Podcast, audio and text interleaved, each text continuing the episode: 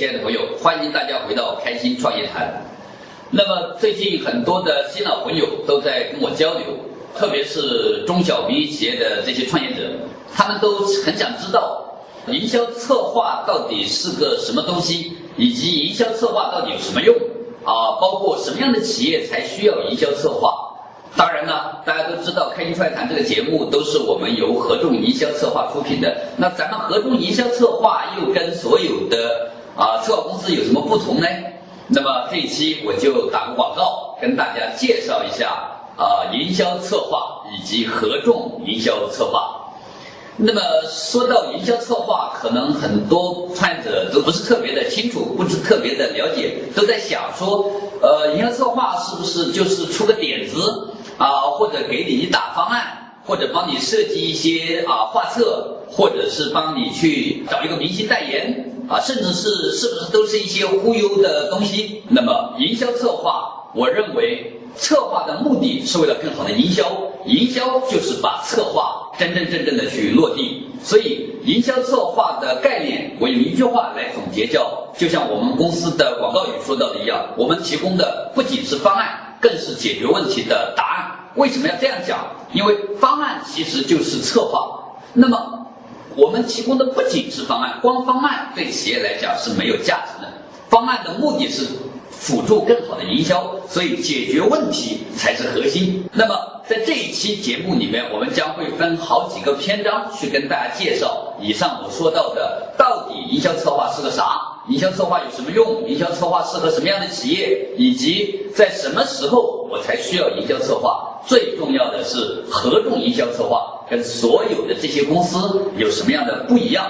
那么说到合众营销策划，可能市面上流传着两种说法，一种对我们公司有一点点了解的，甚至有一点点接触的，他们可能会说这家公司说到活动营销策划，他们想到的两个字，第一个是这个公司很牛，第二句话说到的是这个公司很贵。那么为什么说我们很牛呢？是由于在过去很多客户打电话给我们说，我这边有个项目，你过来我这边看一下。那么我们这边往往会告诉他，要不这样，你带着你的产品，带着你的项目来到我们公司，我们见面交流。那他可能觉得说，我们的业务人员不主动的去找他，不主动的去应酬，不主动的去讨好他，他会觉得说这个业务做的比较牛。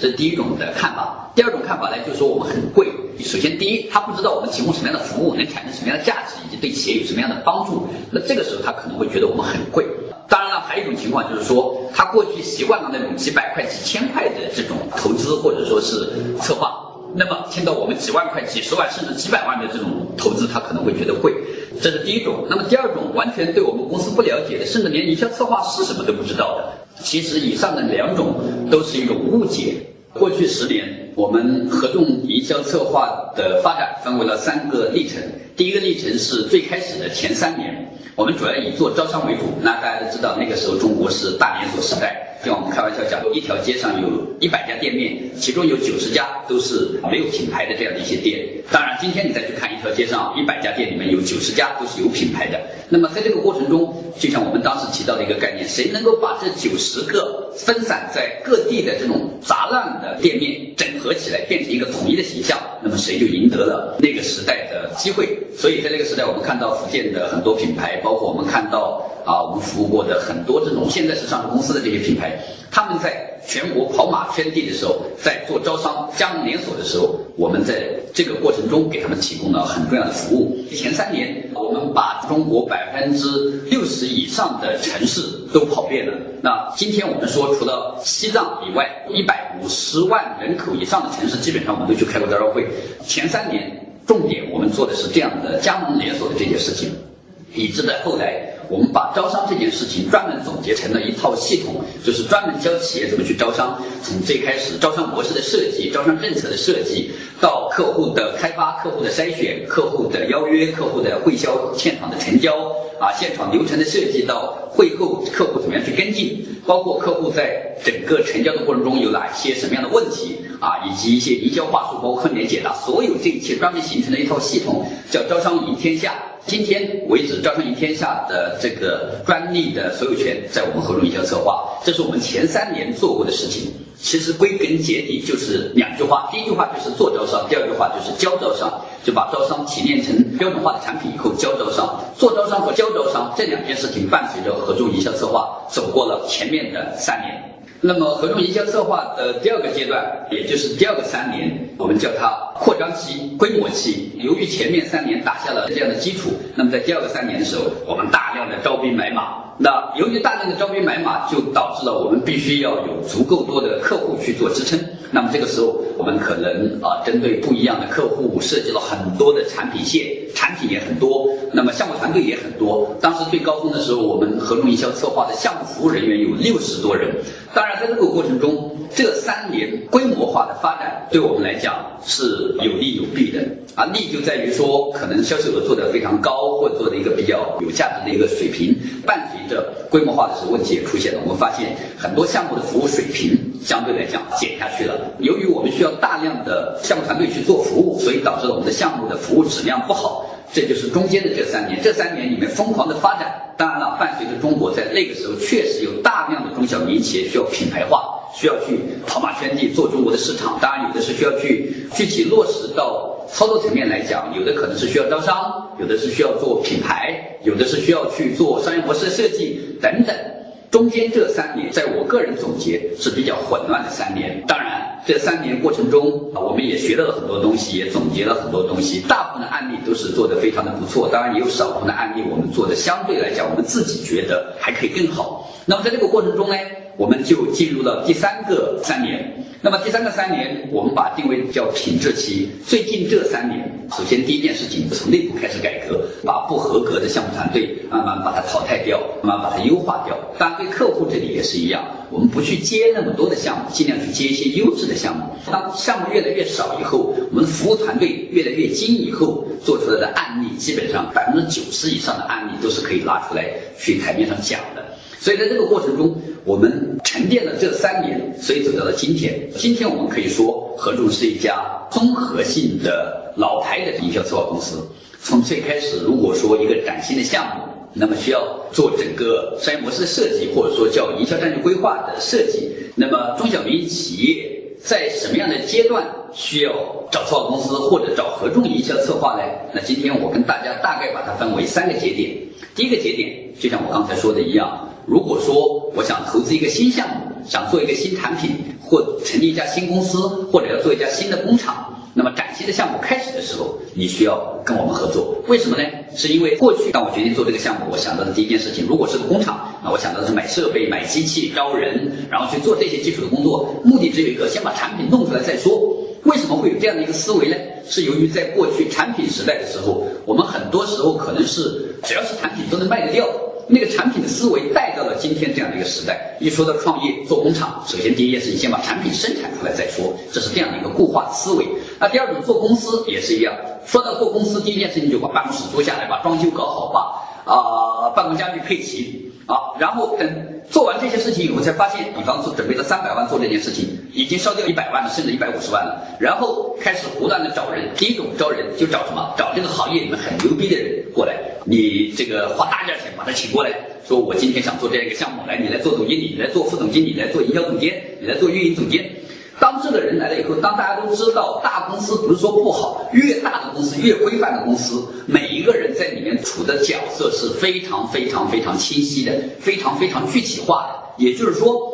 不像小公司一样，小公司一个人是管全局，他懂得布控全局，但大公司不一样。大公司最大的不一样就在于，它是一个很高的职位，但它却只做着很小的一个板块的工作，这样才能保证他把事情做得更好。当然，另外一个很重要的不一样就在于大公司的这种资源配置是不一样的。我们都知道，大家很多人可能看过《亮剑》，《亮剑》里面有一幕啊，有一个人，国民党的一个将军叫常乃超，那么另外这边就有一个叫李云龙，那李云龙是打败了常乃超，但常乃超后面成了李云龙的教官。那么在教官教他的时候，李云龙当场就在下面说了：“说这个不服他怎么怎么样。”常乃超说：“啊，如果给我一次机会，我把真刀真枪的干一次。”李云龙说什么叫真刀真枪？他就说：“你看我的炮还没从千余家上拉下来，你在后面就开了枪。”李云龙就笑他，觉得说这种一种做法很迂腐。其实我们换在今天来讲也是一样，国民党就相当于今天的大企业。那大企业在做事情的时候，它是讲究有顺序的、有排列的，就是排兵布阵，把所有的资源、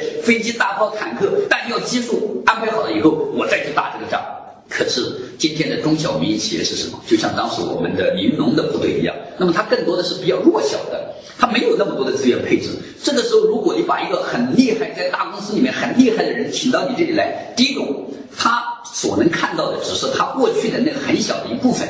这是第一个问题。第二个问题，资源配置对他来讲很重要。如果资源配置齐备，他打赢这场仗的几率当然很大。如果资源配备不齐备，就比方没有那么多飞机大炮，没有那么多的代言人，没有那么多的广告投放，没有那么多的这种广告支持跟资金的这种支持，那么这个仗该怎么打？其实他是不明白的。所以这就是我们通常所说的很多在民企部的项目。公司里面请一些大公司的人进来以后，后面水土不服的原因就在这里。这是第一种极端，就是挖人挖很厉害的人。第二种是什么？贪便宜三五千块的，或者是怎么样的，找到一帮这样的人进来，找来进来以后，就叫这帮人来，你给我做个方案，你给我做个方案，你给我做个方案，这个项目到底怎么做？你想一想。他一个月挣三五千块钱的人，他本来就是个执行层面的人，他怎么可能能够做得了高层应该做的事情呢？很专业的事情，就是你让他去做这个项目营销该怎么做，市场怎么做。说句难听的，今天是一个大众创业、万众创新的时代，如果他都懂得去做这些东西的话，他早去创业去了，他哪还会来你这里挣你这三千五千呢？所以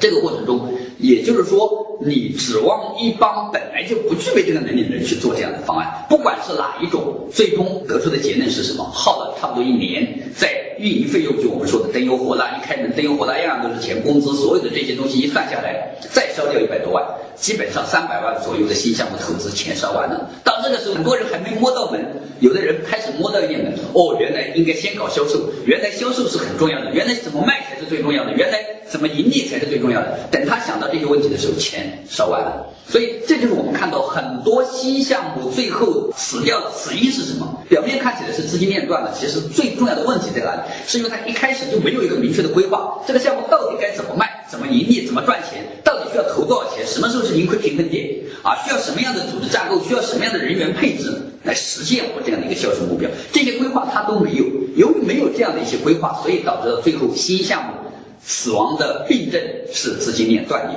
当然了，我说的不是绝对，大部分中国的中小民营企业老板在创业的过程中，前面赚到了第一桶金，后面选择做一个新项目的时候，都会遇到这样的问题。那么，当然，合众营销策划的第一个产品，也就是我们第一个服务，也可以说是我们跟企业的第一种合作的方向在哪里？就是帮助企业去做一个适合他这个项目又适合他自己实际情况的。这么样一个规划出来，这个规划里面包括的有它的整个营销战略，包括它的组织战略，包括它的这个营销模式，包括它的产品的结构、产品的定位，包括它人员的架构，所有这些东西都包含在里面。当然，还有个最重要的是，除了这个以外，还另外给他一份非常重要的东西，叫什么？叫工作进度表。营销战略或者说商业模式，它是一个书面性的东西，是指导这个企业接下来从战略层面该怎么操作的东西。那么，工作进度表是什么？就是一个实实在在的工具。那么，当有了这个规划以后，那具体每天做什么工作呢？啊，以及每天要做到什么样子呢？那么这个时候，我会把详细的工作进度表拿出来。人力资源部该什么时间做什么，什么什么；销售部做什么，招商部做什么，市场部做什么，清清楚楚的列出来。那么，老板或者总经理看着这个工作进度表，每天开会就只负责检查里面的结果就好了。所以，我们有了营销战略规划和有了工作进度表以后，就在一家新公司，我们接下来做的事情就是把他所有的营销团队召集起来，培训他，告诉他公司是个什么样的公司，公司之前怎么来的，我将来往哪里去，接下来营销该怎么做，每个部门该怎么做，盈利平盈亏平衡点在哪里，什么时间该做什么事，所有人都清楚了以后，在工作进度表上给我立下军令状，立下军令状以后，总经理、老板就照着这个军令状去检查就好了。所以，这是一个服务，也是非常重要的一点。也是很多零起步的企业，或者是老企业想做个新项目这一类型，或者是说有的想做个品牌，所有不管你是哪一类型的项目，你想新开始，在开始之前，不是先买机器设备，不是先做装修，更加不是先招兵买马，一定是先做好这样的规划。就算你不跟我合作，你也应该想好这些事情，然后有一个明确的方案拿出来。再去行动，这件事情是非常非常重要的。当然，这也是我们合众营销策划的第一个产品。也是第一个服务，也是我们跟企业的第一个合作的可能性。